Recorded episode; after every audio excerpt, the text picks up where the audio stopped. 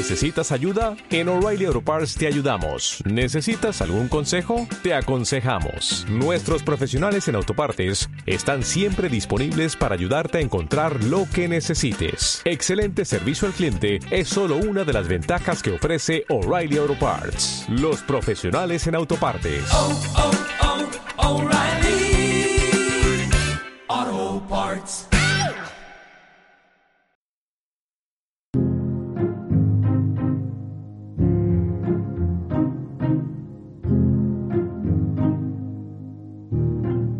Podcast de Geografía Infinita.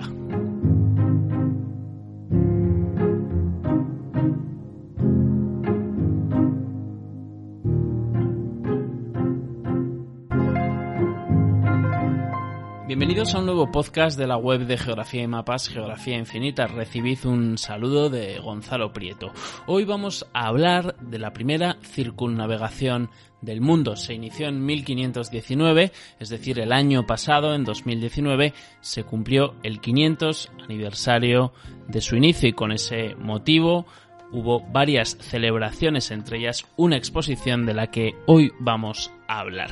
Esta empresa española, la primera vuelta al mundo, fue impulsada y capitaneada por el portugués emigrado a España, Fernando de Magallanes, y comandada en su vuelta tras el fallecimiento de Magallanes por Juan Sebastián Elcano. La primera circunnavegación finalizó en 1522, es decir, a estas alturas, hace 500 años, estarían en pleno viaje. Es sin duda una de las mayores gestas exploradoras de la historia, además de abrir una ruta por Occidente hacia la riqueza económica de las islas Molucas con sus especias, la primera vuelta al mundo demostró de manera definitiva la redondez del planeta. Hablamos con Marcos Pavo, que es el jefe del área del Registro Central de Cartografía del Instituto Geográfico Nacional ha organizado la exposición Los mapas y la primera vuelta al mundo, la expedición de Magallanes y Elcano. Y hoy queremos acercarnos con él de manera sonora hasta el Instituto Geográfico Nacional, sede de esa exposición, para visitar los mapas que rodean a esta primera vuelta al mundo. Hola Marcos, bienvenido. Hola Gonzalo, ¿qué tal? Bien, muy bien. Bueno, queríamos eh, acercarnos a, la primera circunnavegación eh, del, eh, de la historia, ¿no? Digamos aquella que del Cano y Magallanes 1519 en su inicio, su final 1522. Eh, hace 500 años que todavía estarían en ello, digamos, porque estamos en, en 2020, o sea que, nos pilla a 500 años de que ellos fueran en camino a dar esa vuelta al mundo. Así que, bueno, queremos primero mmm, ver eh, y dimensionar esta gesta exploradora. Podemos decir que fue una de las mayores de la historia, ¿no? Por sus características, por, por lo pionero de, la, de la empresa, ¿no? Bueno, en mi opinión es la mayor gesta exploradora de la historia y geográfica, si se quiere no en su momento sin ninguna duda, porque simplemente la duración del viaje y el recorrido que fue la vuelta al mundo es algo que no se había intentado en ningún momento. Los portugueses llevaban tiempo navegando con etapas y haciendo eh, escala, digamos, en los puertos que dominaban, pero esa idea de dar la vuelta al mundo además tenía un añadido y era el desconocido, porque los, insisto que los portugueses llevaban rutas conocidas, pero los españoles el intento de Magallanes y el Cano fue dar una vuelta al mundo sin saber exactamente qué había al otro lado de América, lo cual le aporta todavía más, más valor y más dificultad. Las mm. pruebas son las cifras de, de, la expedición, de los que salieron y los pocos que volvieron. Ya en la propia expedición llega tras un descubrimiento de América que en sí tuvo algo de casualidad, ¿no? Digamos, o sea, ¿cuáles serían los antecedentes, digamos, de, ese, de, esa, de esta expedición, de, de, este viaje y dónde la enmarcamos, ¿no? ¿En qué momento histórico la, la enmarcamos? Bueno, pues el, el, la expedición está a principios, eh, comienza a principios del siglo XVI, cerca del inicio del Renacimiento y cartográficamente es un momento en el que se ha pasado hace relativamente poco de encontrar unas presuntas indias, porque Colón cuando llegó a América pensó que eran las indias, o sea que había dado la, digamos, había rodeado la tierra por el otro lado, pasan, a, pasan en Europa a darse cuenta que realmente estas tierras son un continente. Eso había sucedido pocos años antes, con la famosa carta Mundus Novus, Américo Vespucio.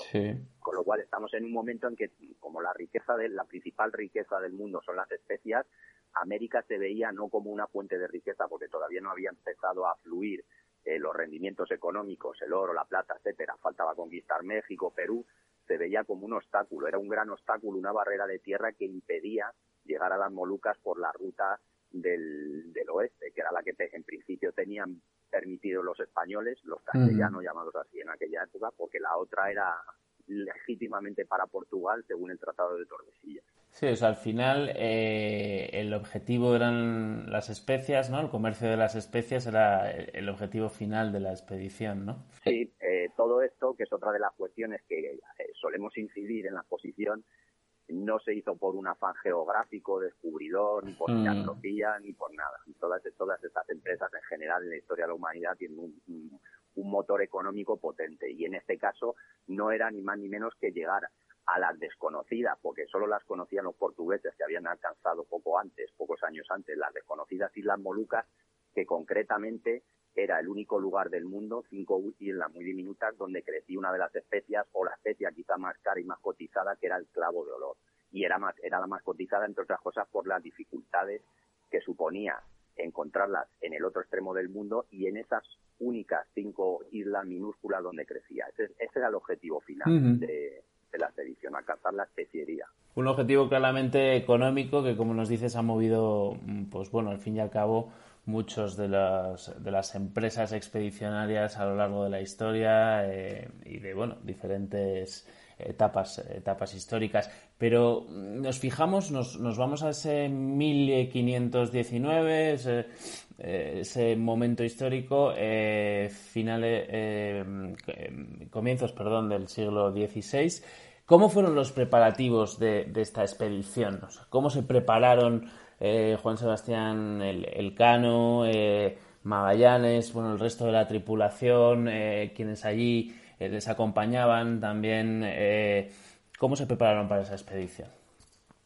Pues Magallanes vino de Portugal no mucho antes, porque Magallanes estuvo, eso no lo sabe todo el mundo, mm. bueno, primero era portugués y estuvo muchos años al servicio de Portugal pero en determinado momento se le acusó de un delito y además se sintió agraviado porque Magallanes había participado incluso en la toma de Malaca, en la conquista de Malaca, conocía incluso los mares del otro extremo del mundo. En Portugal no le concedieron, el rey Manuel no le concedió un ascenso que consideraba justo y que era simbólico en términos económicos y pidió permiso para presentar su plan de alcanzar la especiería navegando hacia Occidente a España. Como no interesaba en Portugal, le dejaron ir, con lo cual apareció en España, poco, no mucho antes del viaje. Eh, en 1518 le presentó el plan al rey, que también a su vez acababa de llegar a España, el rey Carlos I, porque hacía poco que había heredado, por así decirlo, la corona. Y, bueno, mm, tuvo que, que, batallar, no tanto como Colón, para que le aceptaran el plan y al final el rey pues eh, ordenó armar estas cinco naves con las que salieron, cuatro financiadas por la corona y una por Cristóbal de Aro, un, un mercader burgalés, y les costó encontrar tripulación. El resto de la tripulación, el cano incluido, digamos que no, no fue fácil porque la gente o era consciente de los riesgos o, en fin, no se atrevían a entrar en lo desconocido. El caso es que no, no se preparó tan rápido como pensaban. La expedición sufrió un retraso en sus preparativos de aproximadamente un año, con lo cual tardaron en armar las naves, en, en reclutar a la gente, en cargar de todos los bastimentos, etcétera. Fue una cosa relativamente complicada para la, eh, el, objetivo que se pretendía, que era ambicioso. Porque en total, ¿cuántos, salieron? Eh, más de 200, ¿no? Eran... Eh... Sí, hay varias listas. Entonces, el dato exacto no se conoce. Eh, la, la, documentación, entonces, está muy bien conservada y muy bien documentada en el archivo de Indias, pero hay un problema y es que hay listas que incluyen gente que al final desertó, que no se llegó a enrolar, ah. por anticipado y algunos desaparecían. Además les tenía que avalar otro que ponía su sueldo, Magallanes incluso tuvo que poner de su dinero el aval de algún otro que no volvió. Entre la gente que no se sabe si finalmente embarcó, los que embarcaron en su sustitución, mm, supuestos eh, tripulantes que se enrolaron en Canarias, cuando hicieron escala en Canarias, y una serie de cuestiones no está hay distintas cifras oficiales entre comillas pero varían entre 234 y 268 me parece que es la que da el número más alto. De ahí podemos deducir que estaría en torno a 250 de los cuales bueno luego veremos pero volvieron muy pocos o sea menos de 20 no me parece. Tripulantes originales volvieron exactamente 18. Es cierto que al menos, esto es poco conocido, volvieron tres indios de las Molucas.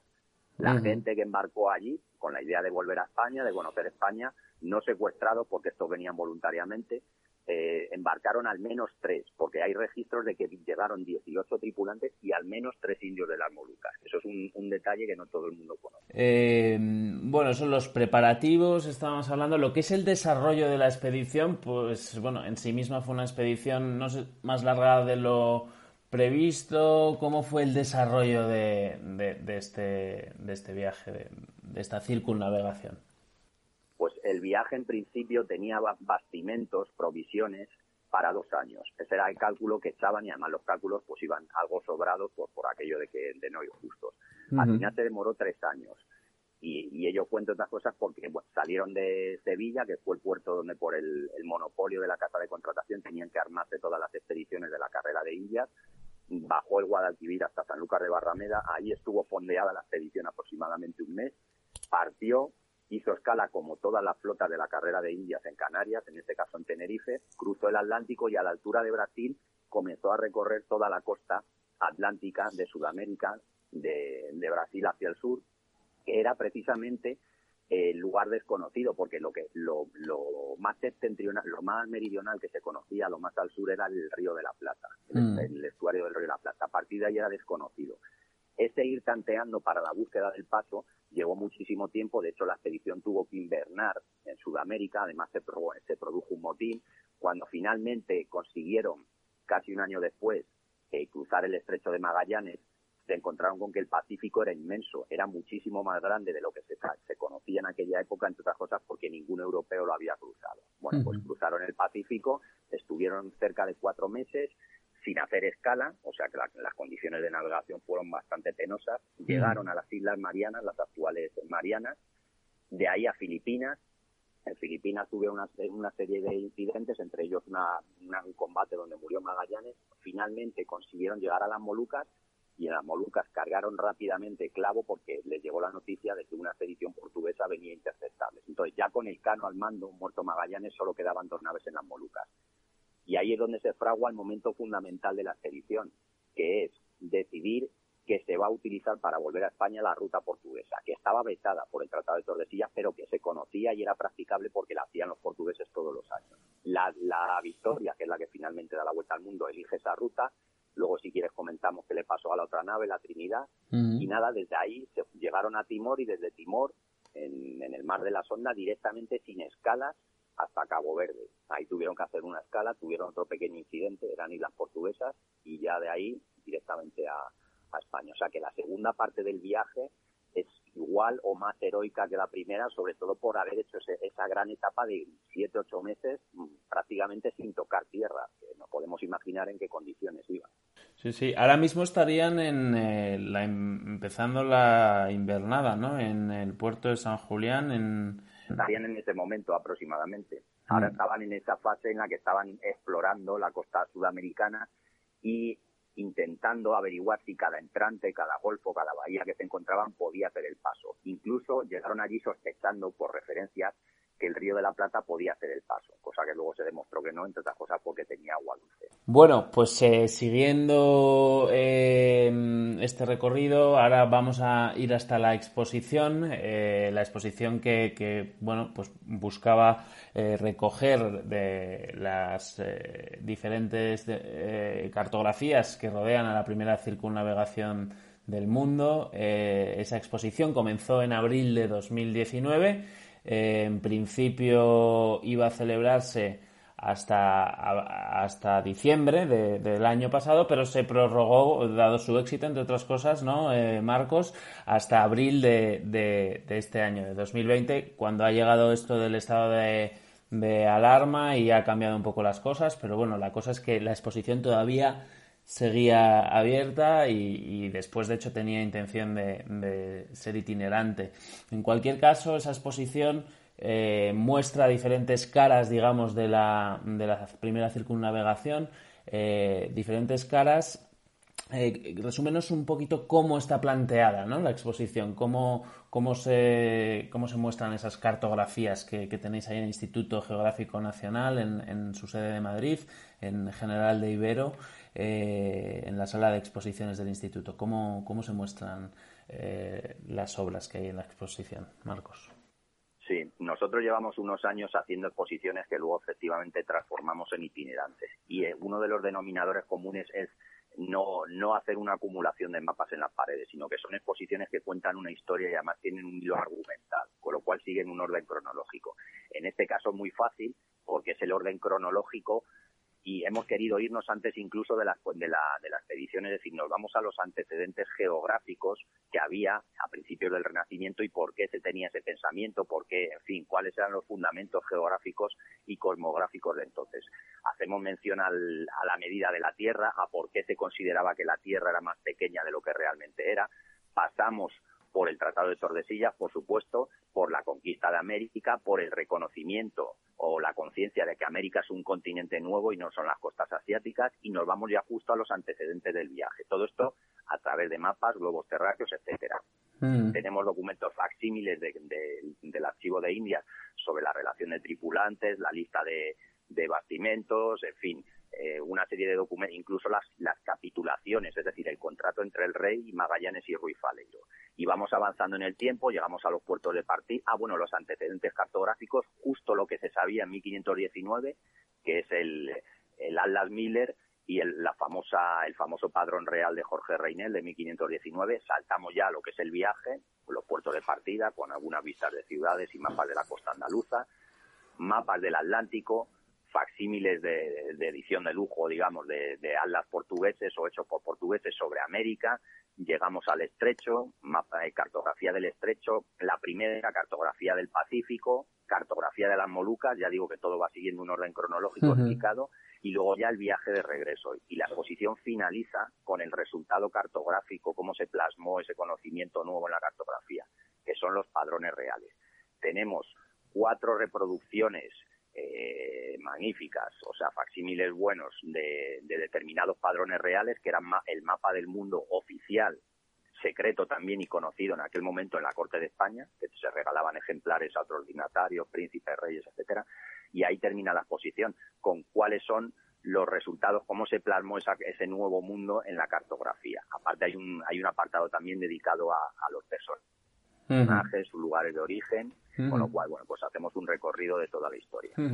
Mucho que recorrer. Eh, me llamaba la atención, porque lo tratamos hace no mucho aquí en el, en, el blog, en Geografía Infinita, el, eh, mencionabas el Atlas Miller, ¿no? El Atlas Miller me parece interesante eh, como antecedente ¿no? del viaje, porque en cierta medida es un atlas creado para, bueno, eh, vender una idea propagandística, ¿no? En cierta medida, o intentar eh, trasladar que, bueno, pues que el mundo era de una manera, ¿no? Porque hay mucho detrás de esto, de, entre espionaje cartográfico entre España y Portugal y un poco una lucha de poder, digamos, ¿no? De aquellos momentos del control de esa ruta comercial, de que al final, bueno, pues era todo un tema económico, como hablábamos, pero, pero el Atlas Miller en concreto eh, es una herramienta interesante, ¿no? Por empezar por uno, por uno, porque hay tantos que ahora vamos recorriendo, pero, pero eh, por empezar por uno, ¿qué nos podrías decir del Atlas Miller? Pues el Atlas Miller, llamado así por uno de sus propietarios, no por el autor, es un atlas hecho por, por los por eh, los Reinel, los cartógrafos portugueses más importantes de principios del siglo XVI, que además eran padre e hijo, Pedro y Jorge Reinel. Y el miniaturista, el que lo decoró, lo adornó, es Antonio de Holanda. Entonces, tiene interés primero porque es uno de los atlas más bellos cartográficamente, estéticamente que existen, la mm. decoración, etcétera, y luego ha cogido mucha relevancia ahora porque como comentas, en efecto, es un intento, una de las posibles explicaciones es que es un intento de contrainformación portuguesa para intentar desalentar al rey de España de emprender el viaje. ¿Y por qué esto es así? pues porque aparecen varios mapas que son muy sospechosos, por no decir falseados directamente. El resto de la cartografía de Alan Miller es muy correcta, es la mejor del mundo de determinadas zonas que solo conocían los portugueses, pero hay un mapa mundi que tiene eh, aspecto medieval, es un mapa mundi circular, o sea, hasta el concepto es antiguo, y se muestra un océano Atlántico unido al Índico y cerrado, de tal manera que no existe un paso a las Molucas porque todo el océano está encerrado entre masas de tierra. O sea, ese ya es sospechoso. Y luego hay unos mapas de las Molucas donde las Molucas aparecen también en posición incorrecta, rodeada por un cinturón de bajos enorme que no existe, lo cual impedía alcanzarlas en un laberinto de islas inmenso, etcétera. Y además es curioso, en la posición lo tenemos que Pigafetta en su propio diario desmiente lo que decían los portugueses. Dice, los portugueses han dicho que las Molucas se encuentran en un mar impracticable a causa de los bajos de que se encuentran rodeadas y la atmósfera llena de nieblas, y sin embargo nosotros comprobamos lo contrario. Es decir, hay pruebas, incluso, insisto, del propio Pigafetta desmintiendo lo que sabían por informaciones portuguesas. Este atlas se sospecha, una de las teorías que cada vez tiene más fuerza, que era el regalo del rey de Portugal a su mujer, pero es que su mujer el regalo de boda. Su mujer era la hermana del rey de España. Entonces la intención era que, a a través de su mujer llegara a oídos o a ojos de su cuñado y hacerle ver si los portugueses, que son los que conocen esta parte del mundo, dicen cartográficamente que es imposible, pues debe ser que es imposible, no intentemos ni siquiera hacer el viaje. Esa es la gran curiosidad de Alan Miller, insisto, aparte de su, de su interés cartográfico y estético que es excepcional. Y eh, empezando un poco por la imagen cartográfica antes del viaje, ¿cómo era el mundo que tenían en su mente los navegantes que emprendieron esta primera circunnavegación? O sea, ¿cómo era la forma, las dimensiones de, la Tierra en, tiempos del Cano? Bueno, aquí lo primero que hay que desmontar es un mito muy extendido. Las razones dan para otro para otra sesión, si queremos, mm. de por qué se extendió ese mito, de que la gente pensaba que la Tierra era plana en la Edad Media y a principios del Renacimiento, es decir, poco más o menos que fue Colón que le tuvo que demostrar a los reyes católicos que la Tierra era esférica. Esto es totalmente falso, se sabía de la esfericidad de la Tierra desde varios siglos antes de Cristo. El pueblo llano evidentemente no sabía eso ni le preocupaba, le preocupaba comer a diario y no, no morir, la esperanza de vida era corta, pero todos los que tenían acceso a, una educación mínima y concretamente la Iglesia, que es precisamente a, la que se le acusaba de intentar ocultar eso, no se sabe muy bien por qué, todos sabían que la Tierra era esférica ya desde, desde Aristóteles como mismo. Entonces, el problema es que una medida antigua de Posidonio de Apamea fue incorrecta, no fue incorrecta, el método era correcto y como los, los métodos de observación no eran muy finos, pues le salió un tamaño de la Tierra de aproximadamente un 25%, un 30% más pequeña de lo que es. Es decir, la esfera era un, un tercio, entre un tercio y un cuarto más pequeño. ¿Qué trascendencia tuvo esa medida de Posidonio? Ya insisto, antes de Cristo. Pues que esa, ese fue el tamaño adoptado por Claudio Ptolomeo en el siglo II ya de nuestra era para como tamaño del mundo, es decir, se consideraba el tamaño más correcto porque era la medida más reciente y Posidonio tenía mucho prestigio. Ptolomeo hizo su cartografía y como la geografía de Ptolomeo desapareció pero resucitó a principios del Renacimiento o a finales de la Edad Media, según se quiera ver, él eh, se convirtió en el cartógrafo oficial de aquella época y arrastró con él ese tamaño reducido del mundo. Con lo cual se sabía que era esférica, pero se pensaba que era mucho más pequeña, entre otras cosas porque no se conocía América. Es curioso que justo a partir de este viaje, bueno, y si, acaso unos pocos años antes es cuando ya Ptolomeo desaparece como influencia poderosa, porque claro, había aparecido una gran parte del mundo que él no conocía, pero eso, ese es el antecedente nos tenemos que situar en la mentalidad de aquella gente, la gran sorpresa que se llevaron era lo enormemente amplio que era el Pacífico. En su vida hubieran pensado que había una masa de, agua tan enorme, incluso ya sospechando que existía un Pacífico, que esa es otra. Que eso hasta 1513 no lo confirmó Núñez de Balboa. Incluso sospechando que hubiera un océano, o estando casi seguros, lo enorme que era por el cálculo más pequeño. se dice que Magallanes eh, bueno, eh, echando cuentas eh, cartométricas sobre algunos mapas, no era de los que ya se pensaban en un tamaño tan reducido, pero que sí manejaba tamaños en torno al 10-15% más pequeños de lo que realmente era la Tierra. O sea, que se encontraron una Tierra bastante más grande de lo que pensaban y una Tierra con un océano que era el Pacífico, desde luego inmenso, por el que tuvieron que pasar bastantes penurias, ¿no? Como nos decías. Sí, de, hecho, eh, una de las mm, partes más amargas de la travesía fue la travesía del Pacífico. Se hizo sin escala Lo único que encontraron, que está documentado en el diario de Pigafetta y aparece en toda la cartografía posterior, son dos islotes no bien identificados a día de hoy de su correspondencia y le llamaron islas infortunadas en vez de afortunadas como las Canarias precisamente por lo contrario porque no fueron capaces ni de anclar porque no tenían fondo suficiente o sea no tenían no tocaban fondo con, con las anclas no fueron capaces de hacer aguadas de recoger agua ni leña ni comida ni nada. Fueron los dos únicos islotes que se encontraron y a partir de ahí la travesía cruzando el Ecuador pues en condiciones el nombre de Pacífico, por cierto, viene porque se encontraron unas calmas inusuales, lo cual retrasó el viaje. El Pacífico, como se sabe, actualmente no tiene nada de, de Pacífico. sí. meteorológicamente, desde luego no lo es. Depende de la época, pero en aquel momento coincidieron con un periodo de calmas y, este, el, origen del nombre viene de esta expedición. Fue Magallanes o alguien, porque no está claro de la expedición, o entre todos los que le llamaron Mar Pacífico. Bueno, pues esa paz del Pacífico les hizo navegar muy despacio con calmas ecuatoriales en la zona ecuatorial, sin saber muy bien el rumbo que tenían que seguir y se produjo una mortalidad relativamente elevada de gente posiblemente por escorbuto, bueno, no están hechas las autopsias, pues de hambre, de sed, etcétera. De aquí viene la famosa cita de Pigafetta hablando que las ratas se pagaban a medio ducado, que comían el, que la galleta estaba hecha polvo, que roían los cueros de los mástiles, etcétera.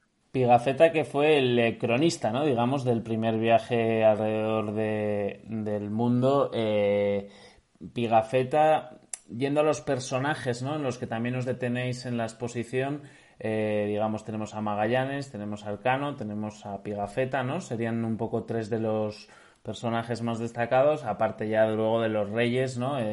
los reyes tanto de, de España como de Portugal, ¿no? Serían un poco las figuras que destacáis en la exposición, ¿no? Hay figuras relacionadas con el viaje, con la navegación en sí, que son las que han mencionado. Eh, Magallanes como capitán general y como impulsor de la expedición, aunque desgraciadamente falleció sin llegar siquiera a las Molucas, se quedó cerca pero no llegó ni a alcanzar su objetivo.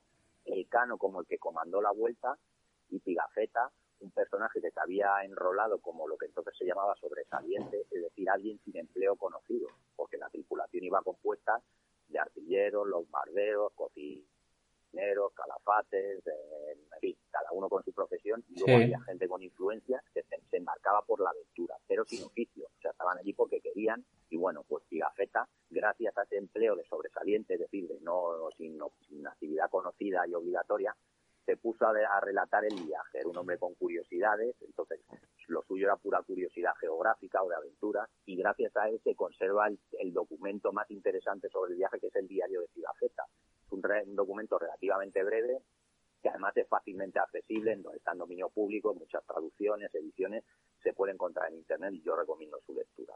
Y gracias a eso tenemos mucha información, no administrativa, porque de esa se conserva en el archivo de India, sino realmente testimonios y curiosidades de primera mano, que son una fuente pues, eh, valiosísima de conocimiento sobre cómo fue la expedición. También hacéis un, pequeño aparte por los preparativos ¿no? del viaje eh, a través de, eh, documentos del Archivo General de Indias, ¿no? Eh, ¿Cuáles serían esos, esos documentos y un poco sobre qué tratan esos documentos que, en los que se explican los preparativos del viaje?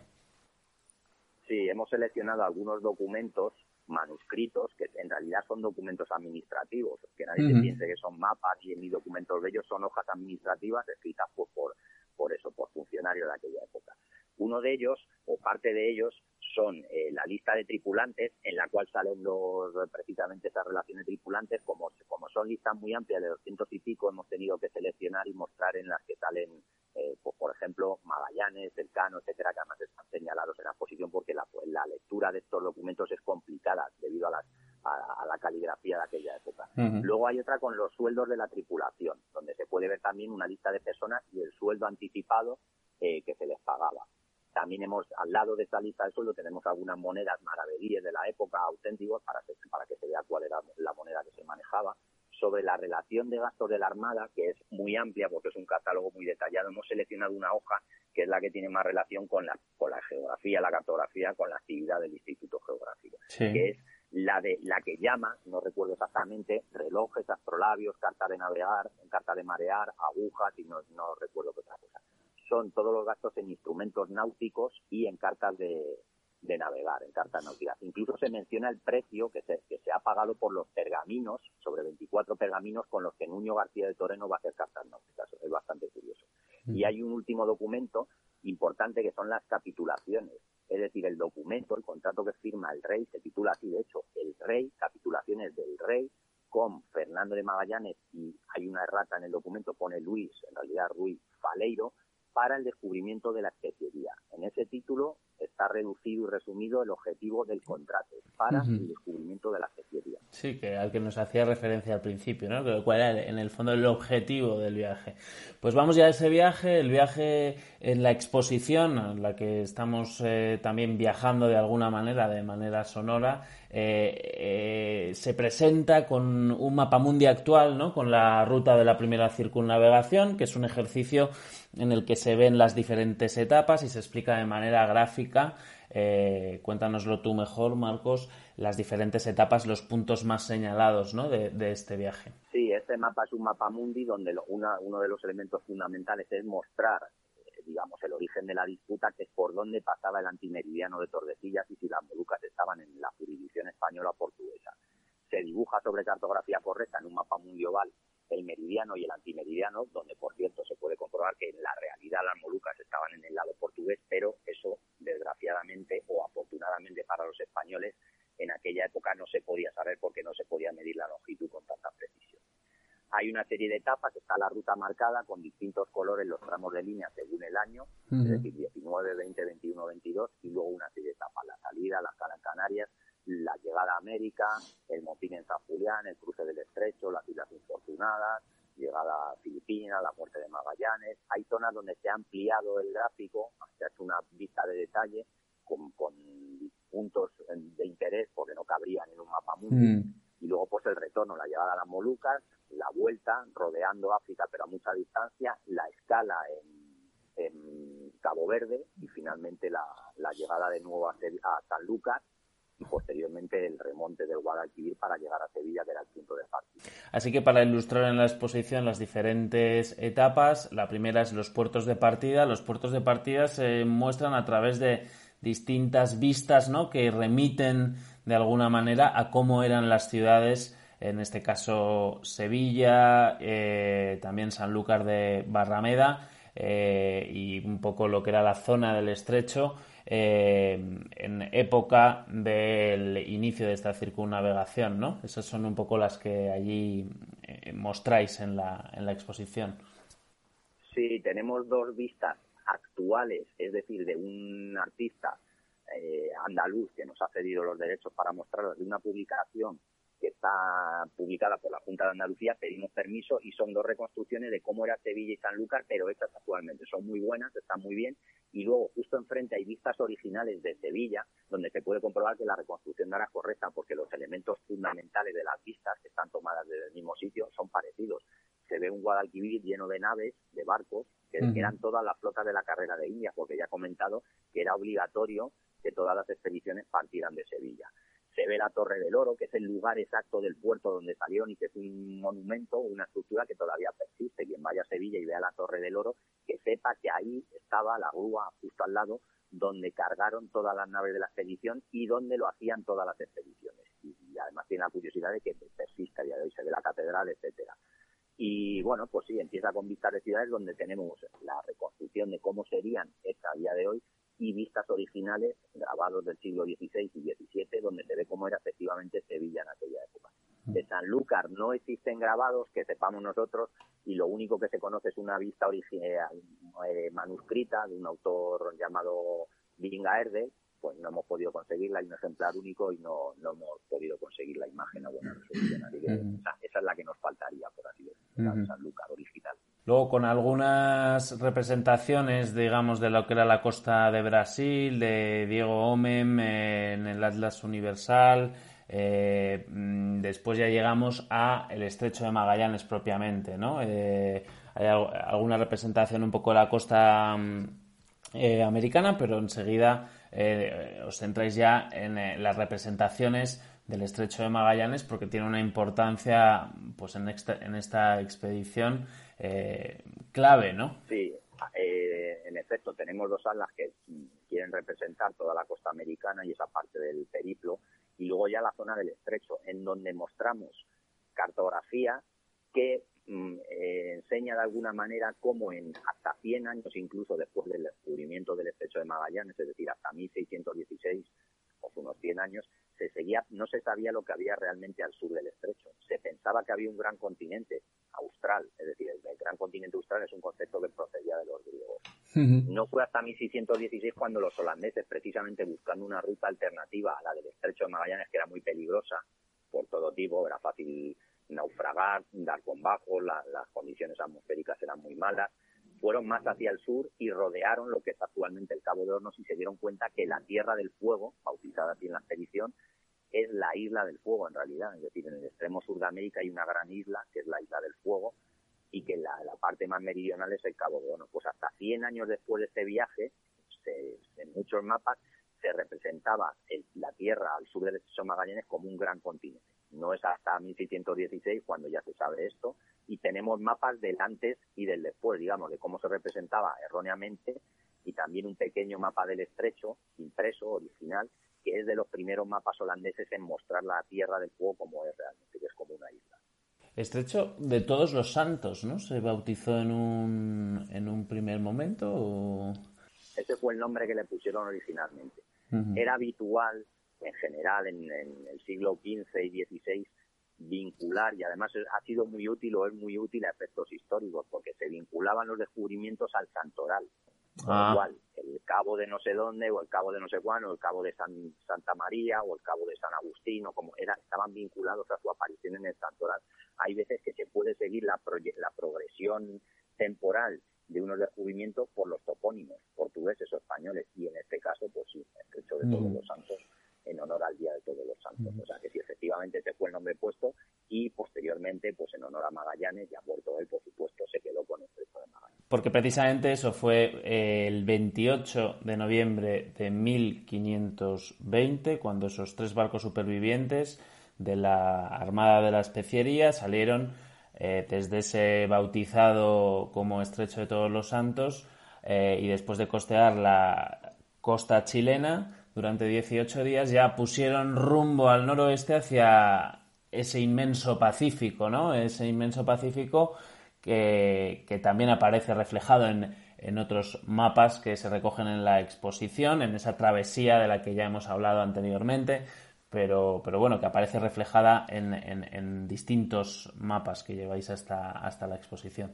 Sí, la siguiente etapa sería precisamente la travesía del Pacífico. Tenemos el primer reproducción del primer mapa manuscrito del Pacífico. Eh, eh, se, intentó que se imprimiera, pero al final no se talló la plancha de madera, con lo cual se quedó en un ejemplar manuscrito. El famoso mapa de Ortelius Maris Pacifici, que tiene, contiene uno de los iconos de la expedición. Mucha gente habrá visto el grabado de la nao Victoria con un poema en latín que dice fui la primera en rodear la vuelta del mundo, mm. llevando ante Magallanes a través de un estrecho nuevo, por eso me llamo merecidamente Victoria, etcétera. Bueno, pues eso sale de ese mapa Maris Pacifici, que es el primero en tener en el título y en estar dedicado completamente al mar Pacífico. Y tenemos otro mapa también curioso, que es el primero en uno de Munster en utilizar el topónimo Mar Pacífico, Mare Pacificum. ¿Por qué? Porque los españoles le, lo conocían como Mar del Sur. Eh, el, nombre de, de, de, Océano Pacífico se lo puso esta expedición, pero tardó en cuajar. Hasta, 1900, hasta 1540 en este mapa de Munster no aparece ese topónimo en un, en un documento impreso, con lo cual ese mapa tiene cierta relevancia. Así que sí, la siguiente etapa efectivamente es cartografía del Pacífico. Después ya las Islas Molucas y sus especias, ¿no? Que son el motor, digamos, que hace que todo esto se ponga en marcha, el ir a buscar esas ansiadas especias. Ahora todos tenemos especias en nuestra despensa con bastante facilidad, eh, algunas más apreciadas que otras, pero en, general las especias están eh, bastante extendidas, pero entonces no era así, las especias eran un poco un dorado, ¿no? En alguna manera, y eran el objetivo de ese viaje. Las Islas Molucas y sus especias siguiente parada de la exposición. Sí, eso es el, el, ecuador del viaje, porque además está aproximadamente a la mitad de camino, y ese es el objetivo del viaje, llegar a las islas de la especería. Los portugueses las conocían, conocían su situación porque habían llegado a ellas en 1513 por el otro lado del mundo, siguiendo la ruta oriental. Y para los españoles eran desconocidas y en fin, tardaron bastante en encontrarlas. En el mar de Filipinas y alrededores hay muchísimas islas y al final tuvieron pues, que eh, a día de hoy lo que sería secuestrar literalmente a pilotos locales obligándoles hasta que no les llevaran a las Molucas no les soltaban. Fue como llegar a las Molucas, llegaron efectivamente y lo que sucede, el, origen de ese gran precio de las especias, aunque esto daría para, para otra hora de, conversación, mm. no me voy a remontar atrás, tenía muchas utilidades, sobre todo un artículo de lujo y de prestigio. Mm. Sucede como todas las mercancías. ¿Cuál es la más cara? Aparte de la que tiene más valor para lo que sea, la más escasa y la más rara. ¿Cuál era la más difícil de conseguir? El clavo. ¿Por qué? Porque el clavo solo crecía en cinco islas minúsculas, diminutas, de muy pocos kilómetros, eh, y solo crecía ahí en esas cinco, en Tidore y en Ternate, que eran las principales, y luego en tres islas. Con lo cual, solo podía venir de ahí, eso estaba en el otro extremo del mundo, se tardaba como mínimo casi dos años entre la ida y la vuelta, y por eso eran tan caras. Y además cerca de allí estaba otro archipiélago muy pequeño, muy pequeño, similar a las Molucas, que era el de Banda, que también controlaban los portugueses, y de ahí procedía la nuez moscada, el macis. Esas eran las especias más cotizadas en aquella época, posiblemente por su rareza. La pimienta era muy cara, la canela también, pero sobre todo el clavo y en menor medida la nuez moscada era lo más caro y lo más, lo más valioso. Ese era el objetivo del viaje. Y después de, de, las Molucas ya llega la vuelta, ¿no? Vuelta que también tiene un componente, digamos, pues en cierta medida épico, ¿no? Ya por el mero hecho del retorno, ¿no? De, del retorno del héroe como, como bueno pues eh, hemos visto siempre en la, en la literatura en, eh, el retorno de esta expedición en sí mismo ya es algo heroico pero en, la vuelta tuvo también su componente heroico ¿no? de por sí y está representada en los mapas que, que, también se recogen en la exposición por supuesto Sí, hemos representado en, en el mapa de la exposición cartas náuticas y un mapa impreso dentro de una geografía de Ptolomeo de 1525 donde se ve la ruta que sigue, no se ve la ruta porque está trazada, pero se ve la ruta que siguieron, que fue la que hacían los portugueses todos los años de vuelta, con una diferencia. Los portugueses no necesitaban mantenerse alejados de la costa de África ni de la del Océano Índico, de hecho hacían escalas y el Cano tuvo que evitar en todo momento acercarse a la costa precisamente para evitar contacto con naves portuguesas. Caso de haber sucedido, les habrían apresado porque estaba prohibido por el Tratado de Tordesillas que los españoles utilizaran esa ruta. Tenían que haber vuelto por el otro lado, por donde vinieron, más o menos. Y esto me sirve para recordar aquello de qué pasó con la otra nave que llegó a las Molucas. Eso es, sí, que lo dejamos ahí. Se perdieron tres, llegaron dos, la Victoria al mando del Cano y la Trinidad al mando de Espinosa. En el momento en que van a partir de Tidore para volver a España, salen las dos naves y se dan cuenta que la, Trinidad tiene una vía de agua y no puede navegar, por lo cual no va a llegar ni de casualidad a España. Y este es el momento clave del viaje. Aquí es donde el Cano, no se sabe con seguridad, pero entre el Cano y Espinosa deciden que la Victoria va a regresar por la ruta portuguesa, aun sabiendo de su ilegalidad, porque es una forma de, digamos, de ir sobre seguro, a pesar de las dificultades que tiene. Y la Trinidad, en cuanto se repare, intentará el retorno por el Pacífico. La Trinidad está una semana reparándose, vuelve por el Pacífico, efectivamente. ¿Y qué sucede? Pues sucede que como todavía no conocían el patrón de corrientes ni vientos, no alcanza la corriente del Curosivo, que es la que descubrió la expedición de Urdaneta, pues 40 años después prácticamente, y está, es obligada por la naturaleza a volver. Se encuentra tempestades, jamás vientos contrarios, no hay corrientes a favor, etcétera llega a las Islas Marianas, tiene que volver, se produce una mortalidad terrible no solo eso, cuando llegan varios meses después a las Molucas de nuevo, ya están los portugueses esperándoles allí y encima les apresan. Les apresan a todos, les confiscan la carga, las cartas náuticas, etcétera. Luego los irán soltando a los pocos que sobrevivieron, como un goteo les van dejando volver a España. Esa es la historia de que la vuelta por el Pacífico era muy complicada y de hecho hubo cinco intentos de tornaviaje en sucesivas expediciones y todos fracasados, por lo cual hubo una serie de españoles que sucesivamente se fueron quedando atrapados, entre comillas, en la Molucas sin poder ir ni, hacia el lado portugués ni hacia América de nuevo, porque no, no conocían, intentaban encontrar la ruta por el norte y por el sur, pero como desconocían cuál era la corriente adecuada y que tenían que subir pues hasta una latitud bastante elevada, más de 40 grados, para encontrar el Sigo, no fue hasta 1575 cuando se descubrió eso. Es la parte, digamos, un poco de la parte más fracasada ¿no? de la expedición o, digamos, bueno, eh, que se encontraron con que tenían unas dificultades que no podían superar en, cualquier caso, sí.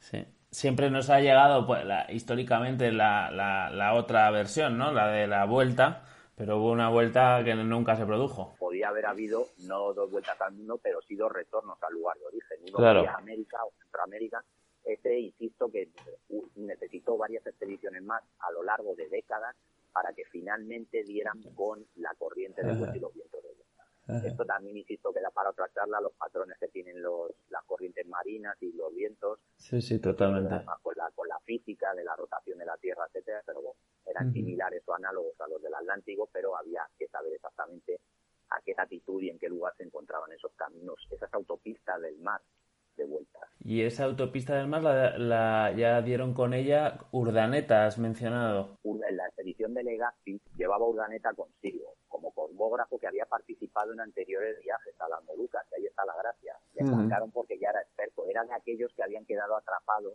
en expediciones anteriores en las ah. Molucas. Vale, y retornó porque le liberaron los portugueses. Después del Tratado de Zaragoza en 1529 se hizo la paz entre España y Portugal y liberaron a la gente y le dejaron volver a todos los que estaban allá. Y Urdaneta fue, eh, se supone teóricamente, aunque hay dudas de que fuera el autor intelectual o científico de la ruta, el que por lo menos ha quedado en el registro como el que capitaneó el primer tornaviaje a, eh, desde, desde Filipinas. No es exactamente así, pero bueno, ha quedado asociado a su nombre y eso fue en 1565 cuando finalmente se descubrió la forma de volver desde Filipinas hasta América, que además inauguró una ruta que duró siglos, que es la del galeón de Manila. Anualmente Se, fletaba un galeón enorme que traía todos esos bienes, en fin, cargado de oro, de plata, de otras mercancías, y ese era el galeón de Manila. Bueno, pues esa es la ruta que abrió Urdaneta. Y durante 200 años se conoció al Pacífico como el lago español precisamente porque los españoles dominaban esa ruta de vuelta. Interesante. Bueno, pues eh, lo cierto es que esta circunnavegación cambió en cierta medida la manera en que veíamos el mundo y la imagen que teníamos de él, ¿no? Eh, claramente, nos encontramos con un Pacífico, se encontraron con un Pacífico mucho más grande de lo que pensaban, eh, una tierra en general más grande de lo que también se pensaba, con unas características distintas. Eh, todo eso condicionó la cartografía posterior, ¿no? En, mucha manera y fue una gran revolución, digamos, para la cartografía posterior, algo que también queda reflejado en la exposición, Marcos. Sí, la primera revolución es conocer por fin empíricamente cuáles son las dimensiones de la Tierra y que eh, existe un enorme espacio de agua enorme, muy vasto, que es el Pacífico, que hasta entonces no se sabía que era tan grande. De hecho, no se sabía ni cómo era, ni si había islas en medio, ¿no? Porque ningún europeo lo había cruzado. Entonces aparecen las primeras copias del padrón real, que el rey de España era un documento, o una serie de documentos a partir del cual se hacían las cartas náuticas oficiales, y que era un documento en continua evolución. Toda la información que traían todas las expediciones de ultramar tenían obligación de hacer lo que se llama ahora en inglés, si queremos, un debriefing. Sí soltar toda la información que han traído para ir completando el, el padrón real y ir conociendo de manera precisa la imagen.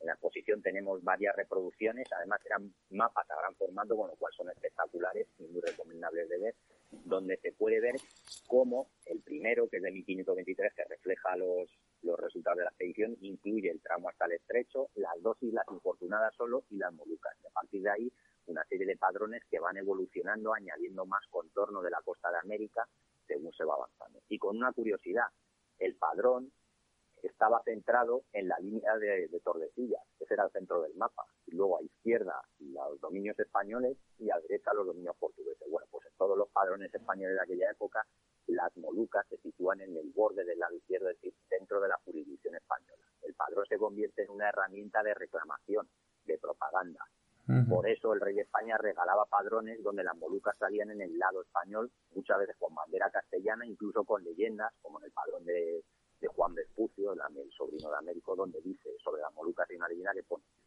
islas de, de Gilolo y de Maluco, donde nace la especiería y el clavo del rey de Castilla.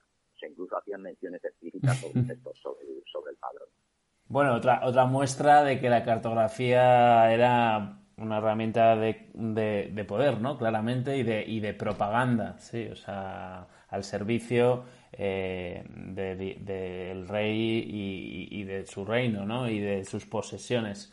La cartografía, pues, eh, a lo largo de la historia siempre ha tenido ese componente, ¿no? Sí, la cartografía, sobre todo en la época de los descubrimientos, en el que el mundo está por descubrir, es una herramienta de información valiosísima y sobre todo de poder. ¿Cuáles eran las dos naciones más poderosas de la época? España y Portugal. ¿Por qué? Porque poseían esa información de primera mano sobre las navegaciones y con ello acceso a los territorios donde estaban las, los bienes más apreciados del momento, que eran entre otros, entre otros las especias.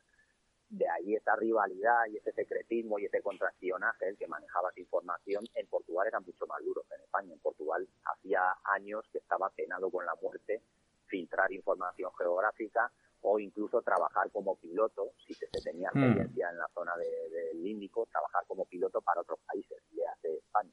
Eso no impidió que muchos cartógrafos se vinieran a trabajar a Sevilla, portugueses y navegantes también. Pero hmm. bueno, que se sepa que estaba penado con la muerte, o sea que era una cosa seria lo de lo de no traspasar información al resto. En eso los españoles éramos menos celosos y de hecho la gran curiosidad es que mientras Portugal mantenía su padrón en secreto, el padrón español, que era o con mejor información incluso de América, eh, era regalado a, personas de determinado rango como regalo de lujo, que es lo que era, y además como herramienta de propaganda y de reclamación territorial. Bueno, en, ese esto que decías de, los portugueses eran eran más duros. Hace pocos eh, eh, publicábamos un podcast sobre el em, planisferio de Cantino, ¿no? Que es esa historia en la que al final lo que se lo que se cuenta es esto, o sea, cómo como había un poco hasta tráfico de mapas ¿no? entre, entre diferentes potencias, en este, en este caso eh, eh, pues, eh, con Italia y, Portugal, ¿no? Con, con, la República de Venecia y, con, y con Portugal, ¿no? porque al final ese control de las rutas era lo que daba en definitiva el control de, del planeta, ¿no? en cierta medida, del planeta de entonces. Sí, el, el, planiferio cantino además es una de las puesto, la reproducción es una de las piezas más espectaculares de la cartografía, eh, de la historia de la cartografía. Tenemos ahí una, una un facsímil muy bueno que precisamente está para mostrar la línea del Tratado de Tordesillas, porque es el primer documento que se conoce que refleja la línea del Tratado de Tordesillas. Y efectivamente es un padrón real, una copia del padrón real portugués, obtenida en Lisboa por un espía enviado desde Italia para conseguir información actualizada sobre los descubrimientos. ¿Qué sucedía en aquella época? Españoles y portugueses monopolizaban esos descubrimientos y los italianos estaban un poquito fuera de juego. Génova, Venecia, Florencia, las repúblicas tradicionalmente comerciantes de Italia estaban fuera de juego. Entonces, igual que les pasaba a otros, como los alemanes, intentaban infiltrar gente en la corte, sobre todo portuguesa, para obtener información. Y el planiferio cantino es un planiferio, es un fruto del espionaje. se consigue legalmente una copia del padrón real portugués y se lleva a Italia. Bueno, pues hasta aquí este repaso. Podríamos estar mucho más tiempo hablando, yo creo, eh, Marcos, sobre la primera circunnavegación, porque hay muchas aristas y la verdad que es muy interesante. Eh, bueno, pues descubrir detalles, eh, anécdotas, dificultades, eh, bueno, y, los retos a los que se enfrentaron todos estos eh, navegantes que allá por el siglo XVI se decidieron, eh, pues no sin esfuerzo, desde luego, en una, en una expedición, como decíamos al principio, desde luego épica, que tú calificabas como la mayor, la mayor expedición de la historia, ¿no? La mayor gesta exploradora de toda la historia pues esa vuelta al mundo, mm, encabezada por Magallanes, Fernando de Magallanes, el navegante portugués al servicio de la corona española, y por eh, Juan Sebastián Elcano. Eh, muchas gracias, Marcos. Eh, la muestra, en principio, la exposición bueno, veremos si vuelve, ¿no? Lo, suyo es que, vuelva un poco al plan que, tenía, ¿no? Cuando todo esto pase del estado de alarma. Sí, nosotros, eh, bueno, la historia la has resumido tú al principio. La, la, exposición comenzó en abril del 19, estaba pensado que finalizara en diciembre del 19 hace unos meses. Lo que pasa es que seguíamos teniendo tal cantidad de visitas y bueno, eh, sacamos un calendario que se agotó, o sea, hemos vendido miles de ejemplares, en fin, tenía mucho y, nos dio pena retirarla, entonces la mantuvimos. En principio iba a estar como mínimo hasta el verano aproximadamente de este año, mínimo hasta, como mínimo hasta abril o mayo. y ahora las circunstancias son, son las que son. Entonces yo espero que dentro de un tiempo cuando alguien oiga este podcast se ría, entre comillas, de la situación, que se quede en anécdota lo que estamos viviendo estos días, pero claro, no, no podemos pronosticar nada. Se hacían visitas guiadas, supongo que las condiciones, al menos durante unos meses, cambiarán. Cambiarán. No se pueden Mm. hacer visitas guiadas o los grupos tienen que ser muy reducidos, manteniendo distancias, etcétera.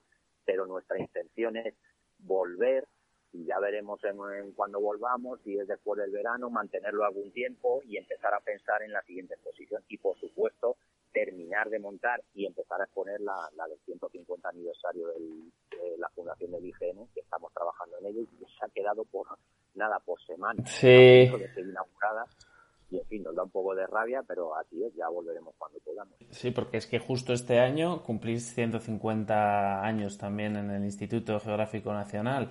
Eh, bueno, se podrá celebrar seguro, o sea, igual que, que al final eh, la exposición de la Vuelta al Mundo, pues hombre, la Vuelta al Mundo terminó en 1522. Digo yo que, que hay margen para hasta 2022, ¿no? De poder Sí, seguir enseñándola. Esa tiene menos problema. El aniversario igual ya, pues sí, si es 2020 el año, pues, pues bueno, habrá que ir retrasando fechas, pero seguro que da tiempo, ¿no? Bueno, lo bueno es que hemos podido hacerlas convivir. Tenemos espacio para las dos, con lo cual pensábamos tener expuestas a la vez la de, la de la primera vuelta al mundo y justo en una sala contigua, parte de la misma sala prácticamente la del 150, con lo cual son, en son relativamente independientes. La de 150 me imagino que invadirá el 151, si queremos llamarle así, porque tendrá que pasar casi seguramente a, a algunos meses del año que viene pues para puestas haciendo tiempo Sí. y la, la de la vuelta al mundo esta sí yo creo creo que acabará en diciembre pero todo esto son suposiciones claro con estos meses de interrupción no sabe. Bueno, veremos.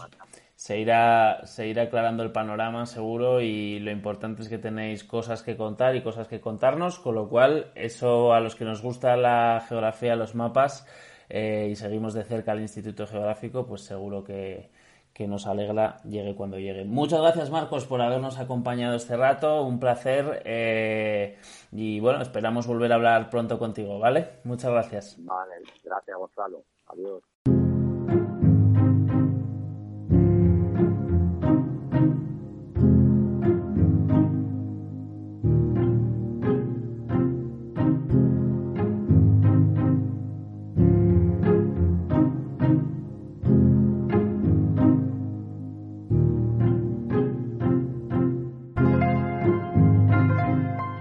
Hasta aquí nuestro podcast de hoy, un recorrido en el que creo que todos hemos aprendido mucho sobre la primera circunnavegación de la historia, esa primera vuelta al mundo, esa empresa española de la que sin duda podemos estar muy orgullosos y que es muy necesario conocer.